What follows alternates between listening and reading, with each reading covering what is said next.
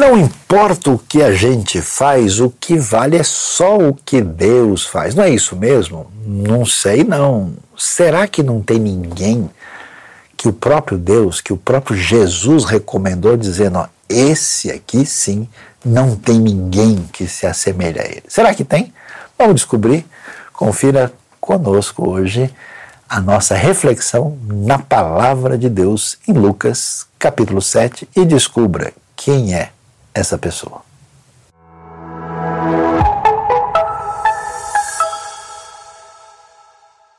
Que Deus nos abençoe neste novo dia e agora vamos dar atenção àquilo que a palavra de Deus nos apresenta para orientar uh, e direcionar a nossa vida.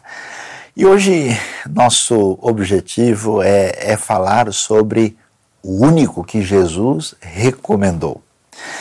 E eu vou ler o texto de Lucas, o terceiro evangelho, a partir do capítulo 7, do verso 18 em diante. A Bíblia diz o seguinte: Os discípulos de João contaram-lhe todas essas coisas, chamando dois deles. Enviou-os ao Senhor para perguntarem: És tu aquele que haveria de vir ou devemos esperar algum outro? Dirigindo-se a Jesus, aqueles homens disseram: João Batista nos enviou para te perguntarmos: És tu aquele que haveria de vir ou devemos esperar algum outro? Naquele momento, Jesus curou muitos que tinham males, doenças graves e espíritos malignos e concedeu visão a muitos que eram cegos. Então ele respondeu aos mensageiros: Voltem e anunciem a João que vocês viram e ouviram, os cegos vêm os aleijados andam, os leprosos são purificados, os surdos ouvem, os mortos são ressuscitados e as boas novas são pregadas aos pobres. E feliz é aquele que não se escandaliza por minha causa. Depois que os mensageiros de João foram embora, Jesus começou a falar à multidão a respeito de João. O que vocês foram ver no deserto? Um caniço agitado pelo vento? Ou que foram ver um homem vestido de roupas finas? Ora, os que vestem roupas esplêndidas e se entregam ao luxo estão nos palácios. Afinal, que foram ver um profeta? Sim, eu lhes digo, e mais que profeta, este é aquele a respeito de quem está escrito: Enviarei o meu mensageiro à tua frente, ele preparará o teu caminho diante de ti. Eu lhes digo que entre os que nasceram de mulher não há ninguém maior do que João. Todavia, o menor no reino de Deus é maior do que ele. Todo o povo, até os publicanos, ouvindo as palavras de Jesus, reconheceram que o caminho de Deus era justo, sendo batizados por João. Mas os fariseus e os peritos da lei rejeitaram o propósito de Deus para eles, não sendo batizados por João. A que supôs comparar os homens desta geração? Prosseguiu Jesus. Com que se parecem? São como crianças que ficam sentadas na praça e gritam umas às outras: Nós lhe tocamos flauta, mas vocês não dançaram. Cantamos um lamento, mas vocês não choraram. Pois veio João Batista, que jejua e não bebe vinho, e vocês dizem: Ele tem demônio. Veio o filho do homem comendo e bebendo, e vocês dizem: Aí está um comilão e beberrão, amigo de publicanos e pecadores mas a sabedoria é comprovada por todos os seus discípulos. Estamos pensando nestes dias ah, na nossa comunidade sobre o que significa servir a Deus e como alguém pode servir a Deus. E quando a gente fala em servir a Deus, não estamos pensando aqui numa ideia abstrata, num conceito platônico, numa coisa que tem a ver com uma mera disposição de coração. Significa, vamos falar em português bem claro, colocar a mão na massa e fazer a diferença nos projetos de Deus para esse mundo. E olhando assim para a, a realidade da vida de algumas pessoas registrada nas Escrituras, a gente tem, vamos dizer assim, um, um, perfil bem prático, bem objetivo, bem concreto. Vou dizer, olha, veja como é que foi a vida do fulano servindo a Deus. Como é que foi a vida de, de Elias, como é que foi eh, a vida de Débora, a juíza, como é que foi de Davi, como é que foi de Pedro, de Paulo, dos apóstolos. Ah, e então a gente deve pensar sim sobre quem é que colocou a mão na massa, quem é que se prontificou a, a cumprir a, a, proposta de Deus na sua vida sobre como deveria servi-lo e como é que isso se deu? E, e, é interessante porque um destaque especial, porque, claro, se a gente considera alguém como referência máxima nas Escrituras, é a pessoa bendita de Cristo Jesus, nosso Senhor. E a gente levanta a pergunta, vamos assim dizer, Jesus como o avaliador dos que os servem, ou que servem o reino de Deus, serve ao Senhor, quem é que Jesus, assim, digamos, deu a nota máxima né, para ele? É quem que Jesus disse, olha, esse indivíduo aí merece uma a, a percepção diferenciada. A gente não vê Jesus elogiando, recomendando, dando qualquer referência sobre toda a religiosidade do seu tempo. E de repente, nós vemos Jesus dizendo essa frase que é impressionante, que se destaca aqui em Lucas capítulo 7, verso 28, onde nós lemos: Eu lhes digo que entre os que nasceram de mulher não há ninguém maior do que João. E depois ele prossegue: Todavia, o menor do reino de Deus é maior do que ele. Você já imaginou receber uma palavra dessa do próprio Jesus dizendo, ó, entre todo mundo que já nasceu nesse mundo, ninguém se compara a João, e estamos falando de João Batista. Diante disso, vamos analisar o que, que acontece aqui, quem é João Batista. E, e vamos pensar de João Batista no, no ambiente do mundo da sua época. Ah, na época de Jesus, né, João Batista nasce conforme o registro de Lucas, ali logo no capítulo 1, uh, ele vai é, é, ser seis meses mais é, velho do que Jesus. Né? Ele é primo de Jesus, né? e a mãe dele, conforme Lucas 1, versículo 5, é descendente de Arão, então ele tinha é, ali linhagem né, sacerdotal, nós temos lá a referência ao próprio Zacarias. E ah, quando ah, João então aparece ali nesse cenário, e é curioso porque a gente sabe que Jesus não nasceu na data do Natal, que é geralmente comemorado, 25 de dezembro, pelo menos na tradição da cristandade ocidental. Em outros lugares a data é diferente. E é curioso que dia 24 de junho, né, a chamada festa junina, é dia de São João, que é João Batista, que exatamente fica seis meses por causa da data suposta do Natal popular e essa data que virou de João, uh, João Batista, dia de São João, e nenhuma das duas tem qualquer fundamento na história, mera tradição e resultado da cristianização do mundo uh, pré-cristão, né, que acabou uh, adaptando essas datas. Mas, curiosidades à parte, o que, que a gente vai descobrir? Pensamos no, no tempo de João.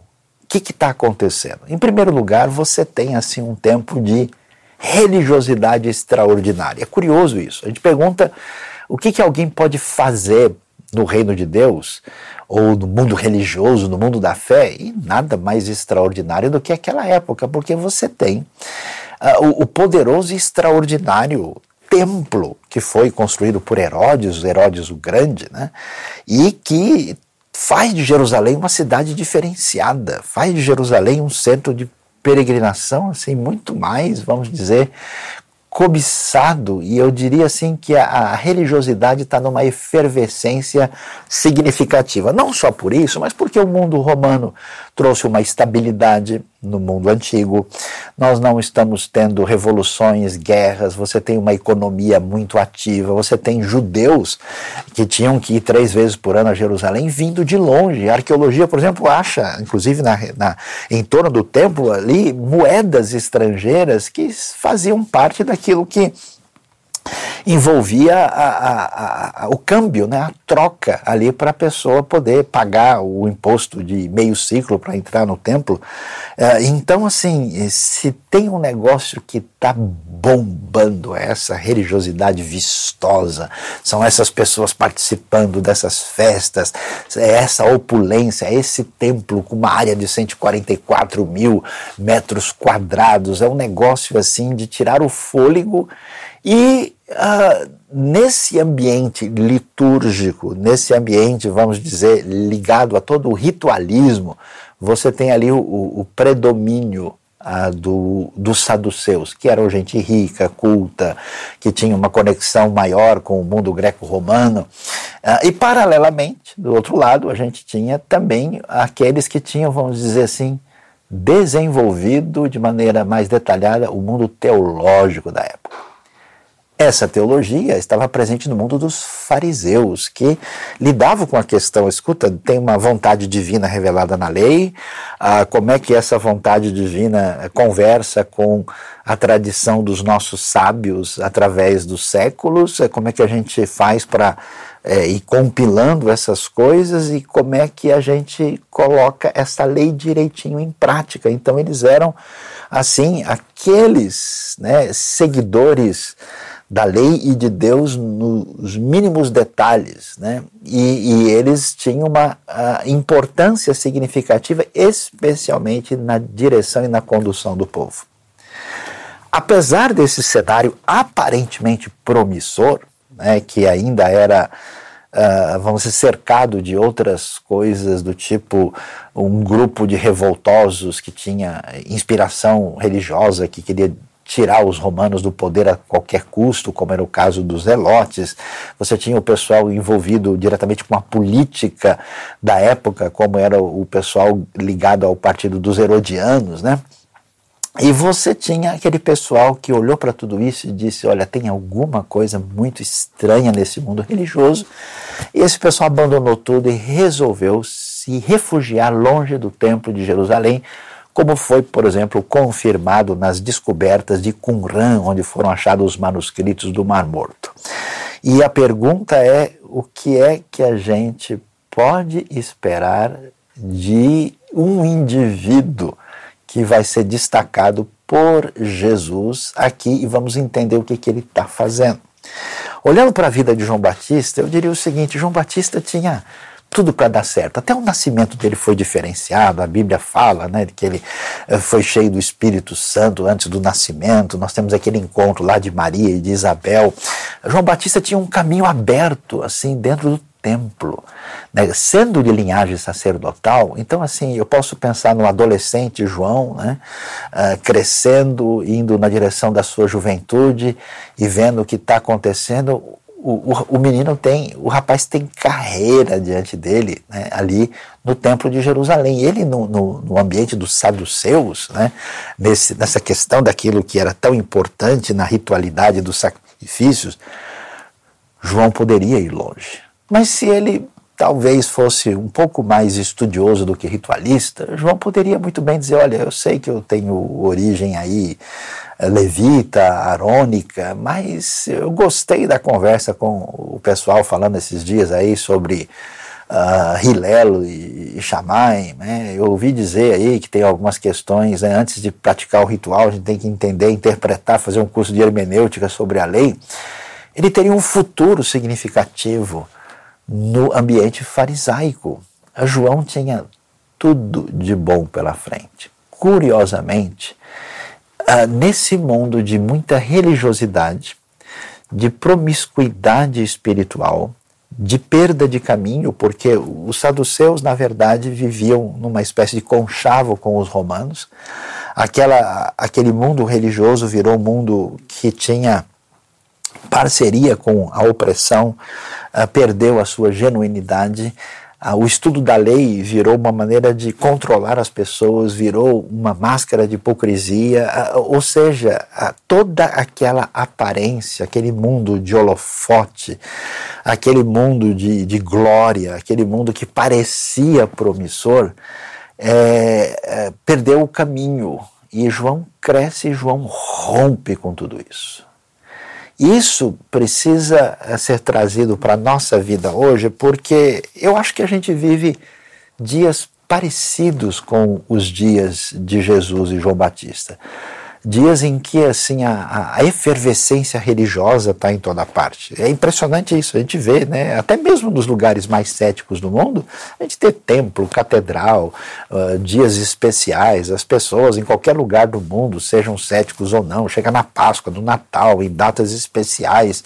Eu vi até lugares do mundo onde não tem nada de tradição cristã, é perto de zero, e chega no Natal, está tudo iluminado, e até referências a, pessoa de Jesus, que, que virou uma espécie de símbolo de, de, de, de comércio e de lucro, aparece em toda parte e a pergunta é como eu hoje aqui vou servir a Deus de verdade, ah, não em sintonia com essa coisa perdida do mundo farisaico e com essa coisa que perdeu o caminho da pureza, da inocência e da verdade do mundo saduceu. João Batista parece ser uma referência diferenciada quando aparece no Novo Testamento. O que é que a gente vai perceber especialmente na pessoa de João? Nós vimos aqui que o texto bíblico nos, nos fala que que Jesus e João estavam tipo num contraponto em relação ao outro, que João Batista era considerado um louco, porque João abandonou a centralidade religiosa de Jerusalém. João deixou de lado os possíveis privilégios ou proposta que poderia vir para ele nesse ambiente, e João vai para o deserto e ele se apresenta como alguém especialmente direcionado por Deus para anunciar aquilo sobre o que todo mundo está falando. Porque no meio dessa, desse momento de, de, de, vamos dizer, de glória, de restauração uh, do povo uh, judeu que tinha estado tanto tempo aí sob opressão estrangeira e que tinha conseguido aí uma certa liberdade durante um certo tempo na época dos macabeus, durante aquele período chamado período asmoneu, agora né, surge aquela coisa: será que não está chegando o momento do Messias aparecer? E esse Messias é visto claramente como um líder uh, libertador, uma espécie de guerreiro, um, uma espécie de, de realidade que evoca né, a glória dos tempos davídicos, especialmente com uma proposta política e militar. E aí surge um indivíduo completamente louco nesse cenário.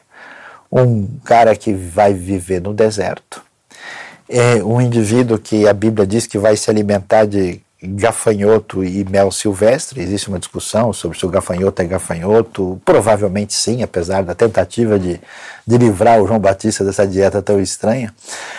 Ah, e ele vai se vestir com, com pele de camelo. Né? Inclusive, muitas pessoas falam: não, João Batista talvez fosse lá um sujeito da comunidade de Qumran, talvez ele fosse um, é, uma espécie de essênio, né? que é, é um termo utilizado para os judeus que foram para o deserto.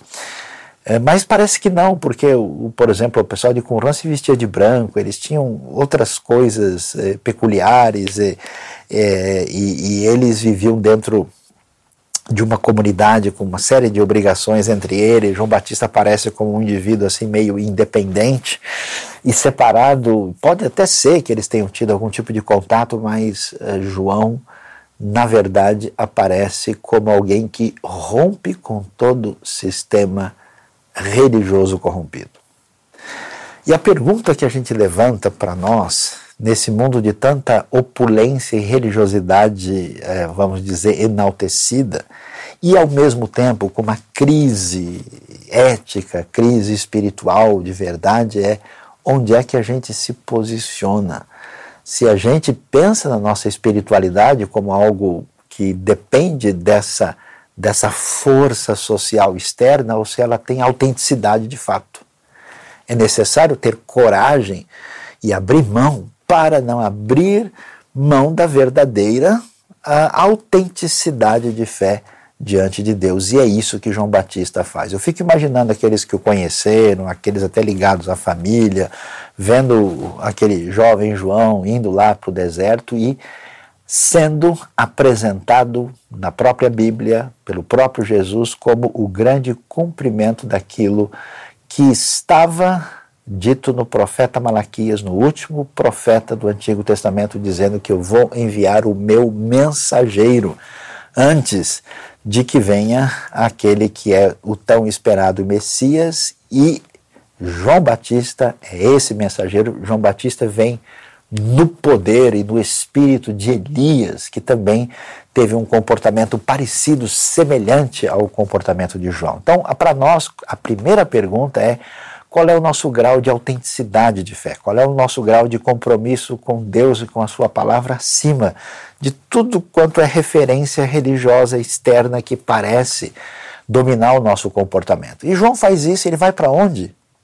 Para o deserto. Indo para o deserto, ele evoca a famosa profecia que aparece lá em Isaías capítulo 40, quando se diz de voz que clama no deserto.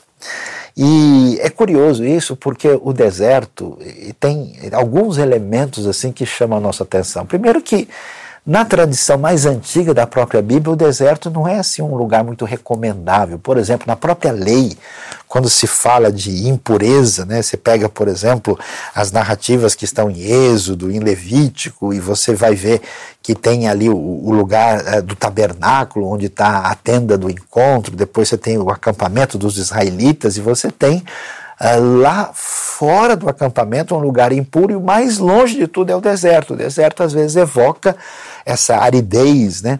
aquela coisa que, que, que envolve um lugar de morte, uh, um lugar para onde, por exemplo, até o, o bode emissário é lançado para ir para o deserto. Então tem um quê assim de, de assustador, de oposição à vida, mas é exatamente nesse ambiente é que o deserto ah, recebe uma atenção especial na Bíblia. Veja que Deus liberta o povo de Israel do Egito para colocá-los no deserto. Veja que o próprio Jesus né, é batizado, e é interessante que ele vai ser batizado pelo próprio João Batista, e ele é conduzido pelo Espírito Santo para o deserto, para inclusive ser tentado pelo diabo.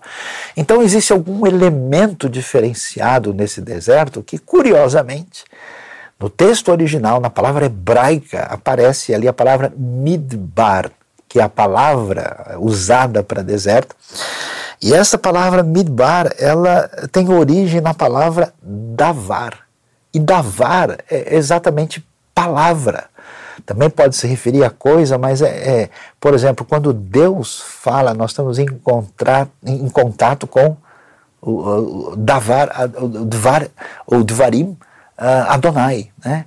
Então é interessante que o, o, o, Midbar até se fala disso, né?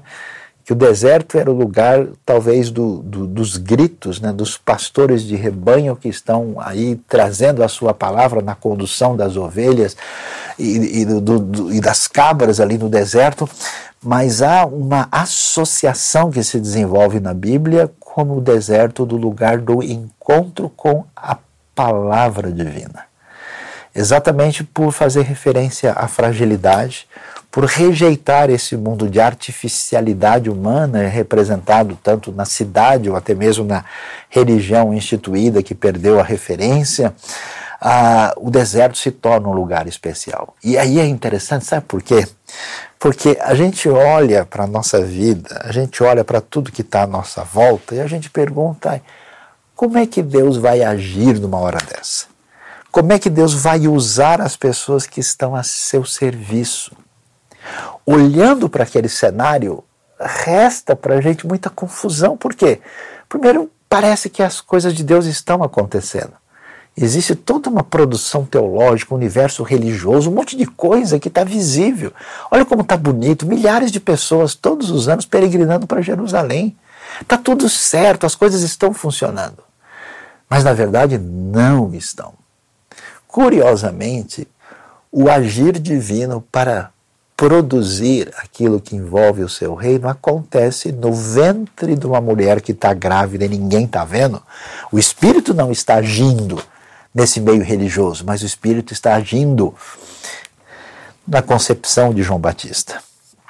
Não é uma concepção milagrosa, mas é uma concepção que tem a mão de Deus. Deus vai agir no meio de uma história de uma figura estranha, que, que passa assim, sem a, a percepção uh, dos religiosos da época. De repente está lá João, vestido de maneira estranha, com comportamentos nada previstos, e ele diz eu sou. É interessante, vale a pena dar uma olhada no começo do Evangelho de Marcos, né? Li logo no começo, quando o, o, Evangelho, que é o Evangelho do servo, daqueles que estão em ação, começa e abre, ele vai dizer princípio do Evangelho de Jesus Cristo, Filho de Deus. Conforme está escrito no profeta Isaías: enviarei à tua frente o meu mensageiro, ele preparará o teu caminho. Voz do que clama no deserto, prepare o caminho para o Senhor, façam veredas retas para eles. Assim surgiu João batizando no deserto e pregando um batismo de arrependimento para o perdão dos pecados. Aí ele vinha toda a região da Judéia e todo o povo de Jerusalém.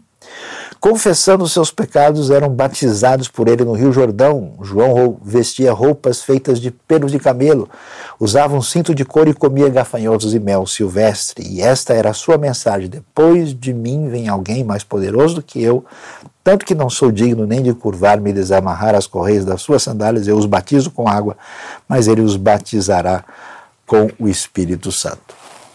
É interessante demais o agir de Deus na vida de João Batista para que ele seja esse servo que prepara o caminho do Senhor.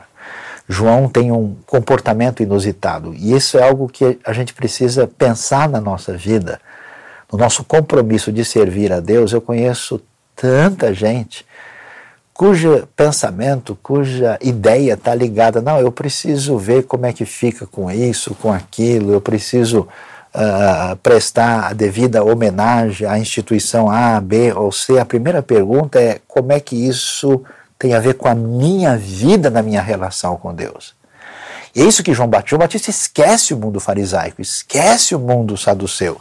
E ele vai para o deserto fazer aquilo que Deus deseja nesse ambiente de, eh, de perceber a sua fragilidade, a sua limitação, de buscar a, Deus na plena sinceridade, acompanhando inclusive um contingente de judeus, como a gente vê em Qumran, ou que talvez fossem genericamente percebidos aí como essênios dessas pessoas que tinham visto o caminho da teologia, da religião, da prática da fé perder a referência, João aparece lá. E o que, que acontece? A palavra de João, como palavra autêntica, ela vai contra tudo que todo mundo estava imaginando. Primeiro, porque todo mundo está esperando o que? Glória está esperando uma palavra de Deus que venha encher a minha barriga, que venha me dar felicidade, que venha me dar um ganho maior. E é isso que eles diziam: olha, quando o Messias chegar, a gente vai arrebentar a boca do balão, a gente vai tirar os romanos daqui, nós vamos nos sentar no poder do governo. Até entre os discípulos de Jesus apareceu esse tipo de conversa. João diz: olha, o reino de Deus está chegando, o Messias está aí. E quando ele anuncia isso, ele vai fazer a coisa que ninguém imaginava, ele chama todo mundo a um exame de vida, a uma caminhada que envolve o arrependimento, o que era uma coisa muito difícil. Por quê? Porque toda aquela comunidade religiosa, vivendo como eles viviam, eles simplesmente desenvolveram glória própria, justiça própria. Eles se achavam na melhor condição. E é impressionante como eu conheço gente que tem orgulho religioso, como se acha grande coisa e não produz nada no reino de Deus, e não faz absolutamente nada. Simplesmente se acha grande coisa por pertencer à tradição A ou à tradição B. E nesse contexto, João Batista chega e diz: Olha, pessoal, chegou a hora de vocês perceberem o que está acontecendo. E duas coisas, inclusive Lucas 7 aparece aqui, porque uh, esse reino de Deus, essa manifestação da chegada do reino é tão inusitado que o próprio João Batista chega uma hora que ele tem dúvida a respeito disso. Porque João começa, e, e a gente não, não percebe isso, porque ele está batizando ali no Rio Jordão, isso perto da região de Jericó, ah, no caminho próximo de quem sobe para Jerusalém. E na verdade João está num ponto estratégico fundamental, porque as pessoas que iam e voltavam de Jerusalém passavam por aquele caminho. Ele estava, digamos assim, na autoestrada da época. Quem vem da Galileia, né, e que muita gente, ou até, até mesmo quem vem do deserto mais ao sul, da região do Mar Morto, vai chegar ali e quando chega naquela região ali do Rio Jordão, vai virar né, na direção ocidental e pegar a estrada que sobe de Jericó para Jerusalém para ir para o templo. Então João tem gente ali, ele está anunciando e todo mundo está parando e está vendo aquele profeta diferente anunciando e a sua mensagem vai em outra direção, porque nessa época todo mundo se orgulha de estarem praticando a palavra divina, de serem parte de um grupo especial, de mostrarem como eles são melhores do que aqueles que não conhecem a Deus. E toda a espiritualidade é uma espiritualidade de separação, de distanciamento, de glória própria e de tentar sugerir que a gente de fato é a última bolacha do pacote. João Batista, e aí a gente precisa começar a pensar na nossa vida, diz, olha pessoal, vocês não têm nada para apresentar. É a hora de vocês entenderem, né, quando João fica receoso, será que, porque nem Jesus parece ser Messias coisa nenhuma, e ele manda os discípulos lá para perguntar: será que é, é, o Senhor mesmo? Né? Jesus chama tanta atenção, convence tanto, que até o João Batista que o batizou falou: será que tem mais algum outro para chegar aí? E aí Jesus então fala dos sinais da vinda messiânica, olha, os leprosos são curados, os demônios são expulsos, os mortos são ressuscitados, você vê o que está acontecendo, então confirma-se que Jesus é o Messias. E João chama todo mundo ao arrependimento, dizendo: olha, o reino de Deus, a chegada desse Messias é uma chegada que envolve uma decisão na vida. E essa decisão envolve exatamente o juízo e envolve a salvação. Por isso, todo mundo precisa de arrependimento.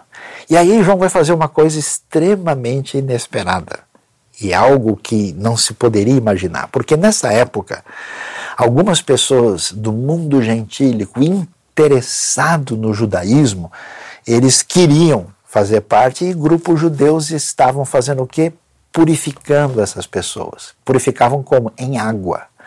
Então, até mesmo o grupo de Qumran, por exemplo, se alguém quisesse fazer parte, ele fazia ali o que a gente pode chamar de um banho ritual iniciático para dizer, olha, eu estou me purificando na minha vida anterior. Agora, isso se recomendava, de modo geral, no judaísmo da época, para as pessoas que não vinham do mundo judaico. E no ambiente judaico você tem, a partir das instruções de Levítico, todo judeu sempre entendeu o que é um mikveh, né, um tanque é, que é exatamente um tanque de purificação, até para você entrar no templo. Os viajantes chegavam e entravam e saíam do mikveh purificados para poder ali adorar. Mas essa ideia de que você precisa ter um banho que é símbolo do seu arrependimento, do reconhecimento dos seus pecados, porque o reino chegou. Você dizer isso para pessoas desse mundo do holofote religioso era muito para a cabeça. E é curioso que João chama tanto atenção que o próprio pessoal de Jerusalém, até mesmo os fariseus, como o texto diz, os peritos da lei, eles iam lá ver o que estava acontecendo, mas eles se recusavam a dizer nós precisamos de arrependimento, nós precisamos resolver a situação diante de Deus dos nossos pecados. Então, a mensagem do reino é uma mensagem que nos disponibiliza para servir a Deus, mas ela começa com essa atitude de destruição da glória própria, de ponto final na nossa justiça de parar de achar que o problema do mundo é o domínio romano, o problema do mundo é, é o Herodes, o problema do mundo uh, são religiosos, o problema do mundo jaz dentro de mim, na minha vida, que eu preciso resolver diante de Deus com arrependimento. É tão impressionante como tanta gente na hora de articular sua relação com Deus, fica prestando atenção a tanta coisa à sua volta, menos em si mesmo na sua relação com Deus. E eles são chamados a fazer isso. Então você imagina só, né? E a cabeça desses religiosos, porque nessa mensagem, e, eu acho interessante porque a gente nunca poderia imaginar uma coisa dessa, quando João ah, está fazendo isso, o texto nos diz que o, todo o povo, até os publicanos, os ricos cobradores de impostos desonestos, ouvindo as palavras de Jesus, reconheceram que o caminho de Deus era justo, sendo batizados por João. Mas os fariseus e os peritos da lei rejeitaram o propósito de Deus para eles e eles não foram batizados por João. E isso então fica para a nossa vida em termos de autenticidade na nossa relação com Deus, que tem a ver com arrependimento, com uma postura de assumir a fé nessa genuinidade para servir a Deus de verdade. Não é algo que apenas envolve o início da nossa vida, mas a continuidade da nossa caminhada na fé. E olhando um pouco mais adiante, a gente vai ver que essa proposta do reino necessariamente como sendo uma proposta de justiça, ela vai envolver uh, duas coisas complicadas. Ela vai envolver polêmica e vai envolver sofrimento. É curioso que João Batista, sendo alguém que na verdade está preparando o caminho do Messias, João Batista tem discípulos, os discípulos estão seguindo ele, inclusive a gente vai ver até a a, a, ida, né? É, é, o Evangelho de João mostra isso como discípulos de João passam depois a seguir a Jesus. Atos 19, interessante, aqueles que tinham ouvido falar só do batismo de João. Aparece essa transição, você vê João Batista dizendo, né, convém que ele cresça e eu diminua. João vai fazer o batismo de Jesus, ele cumpre o serviço de Deus na sua vida de uma maneira extraordinária mas não tem jeito de servir a Deus sem entrar em conflito com o mundo sem Deus que tem as realidades da vida invertidas. Então, João, por exemplo, vai confrontar o Herodes Antipas, que estava vivendo com a mulher do seu irmão, numa espécie de incesto. E a gente sabe isso do Novo Testamento, mas os escritos de Joséfo vão mostrar que o grande problema de João e o que vai envolver depois a pessoa de Jesus é que eles estavam ficando muito conhecidos.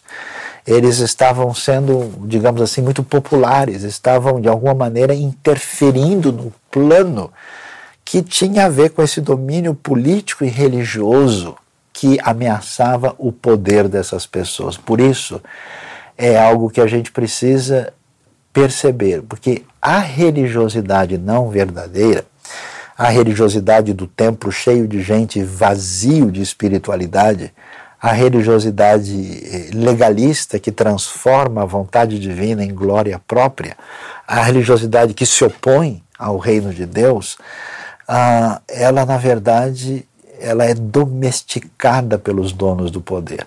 Ela é usada como massa de manobra. Ela não serve aos propósitos do serviço de Deus coisa nenhuma. Por isso, a proclamação do Evangelho, a confrontação sobre toda postura política, não importa do que tipo que seja, condenável, a confrontação do Evangelho contra toda fonte de poder de alguém que não se vende pela proposta A ou pela proposta B, ela necessariamente vai trazer uma rota de colisão. Por isso que tanto João Batista como Jesus serão confrontados, rejeitados, questionados por aqueles que tinham o poder político e religioso daquela época. E a pergunta para a gente é: em que nível de compromisso eu tenho com Deus e com a Sua palavra que está acima de toda e qualquer proposta, ainda que isso seja bastante custoso e difícil para mim? E o mais surpreendente de tudo é que isso necessariamente vai envolver sofrimento.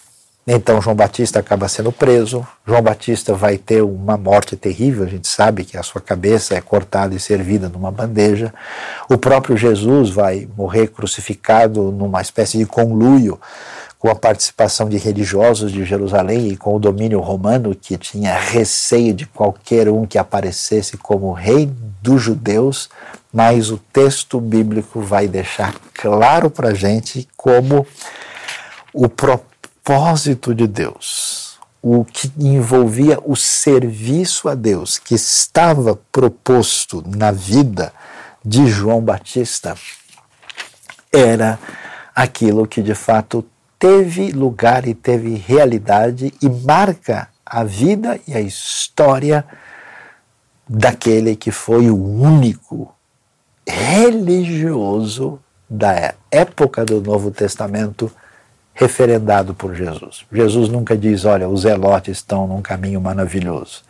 Jesus nunca disse, olha, a galera que está lá refugiada no deserto esperando o fim do mundo, esse pessoal é o máximo. Inclusive tem textos que mostram que Jesus está indiretamente criticando aquele tipo de comportamento. Jesus nunca deu qualquer espaço para a religiosidade pagã que eram como gentios que ficam repetindo a mesma coisa sem entender o que estão dizendo. Jesus nunca uh, assinou embaixo do comportamento dos fariseus nem dos saduceus, mas João Batista é o único que, de fato, recebe a recomendação completa de Jesus e isso deve chamar a nossa atenção. Eu fico bastante impactado pela vida de João Batista, até porque Nunca em minha vida encontrei ninguém querendo dizer algo do tipo: puxa, meu sonho é ser João Batista. Ah, eu queria ser o apóstolo Paulo. Eu queria ser, né? até as crianças aprendem, né? Eu, eu, eu pulo eu, como o rei Davi, né? Eu cresço como o rei Davi, mas eu cresço como João Batista. Né? Eu quero ser como Elias, descer fogo do céu. Eu quero ser como o apóstolo Paulo. Né? Eu quero ser é, como um grande homem ou mulher de Deus, mas em toda minha vida cristã e ministerial nunca encontrei uma pessoa dizendo: Olha, Deus revelou no meu coração, mexeu comigo, dizendo: Olha, o caminho para você é o de João Batista. E a pergunta para nós é: por que será que um indivíduo mais extraordinário que abre esse início do reino de Deus e aqueles que vêm depois, porque recebem esse reino na sua plenitude, num certo sentido, serão superiores a João. Por que, que João não chama tanto a nossa atenção como deveria? João Batista cumpre o propósito de Deus para a sua vida. João Batista serve a Deus de verdade. E João Batista coloca um cheque mate para gente, do jeitinho que a gente vê Jesus falando aqui em Lucas capítulo 7, quando nós lemos que Jesus diz: escuta, vale a pena prestar atenção no holofote? Será que o templo de Jerusalém brilha tanto assim? As discussões dos fariseus são tão importantes intelectualmente o que que, o que, que mexe com a gente? O que, que nos deixa deslumbrados? Jesus diz: ó, vocês já prestaram atenção? Como esse pessoal pretensamente religioso que está aguardando esse reino de Deus em cima da justiça deles e que se acham o máximo e que estão esperando um reino político militar para que eles tenham domínio e mais poder. Vocês não repararam que veio o João Batista jejuando sem beber vinho e ele diz: Esse cara é endemoniado, esse cara é louco, olha o que ele está fazendo. Veio Jesus, que está comendo, bebendo e tendo uma vida social com todo mundo, e o pessoal diz: Ó, oh, tá vendo? Esse cara aí é amigo dos publicanos, dos pecadores, esse indivíduo aí, ele não presta. Ou seja, até que ponto a gente vai continuar sendo refém do holofote externo? Até que ponto a sua espiritualidade depende do grito dos fariseus, dos saduceus, dos homens do deserto, dos elotes, dos herodianos, e não do que Deus tem para a sua vida. Então, o convite para você hoje é um convite de autenticidade, para receber a unção de João Batista, né? falando de maneira aqui até crítica, para que você veja a sua vida única diante de Deus, no período que Deus tem para você aqui e o que que Deus quer para você. Como é que você vai servir a Deus? Justificativas do nosso descaso, da nossa ausência, do nosso afastamento, da nossa improdutividade, da nossa inutilidade no reino, por causa de que eu não sei.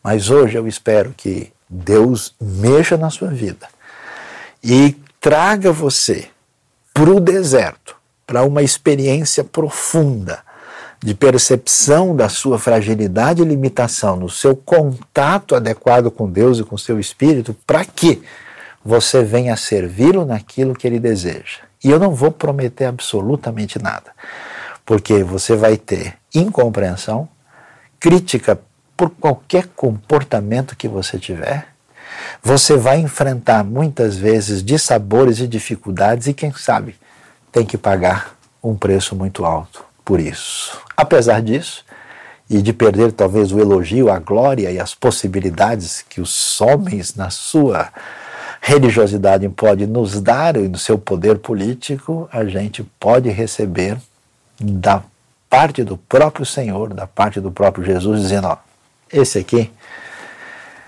está pisando na mesma caminhada de João Batista. Deus abençoe a sua vida, Deus abençoe o seu coração e nos ajude a servi-lo da maneira que ele merece. Amém.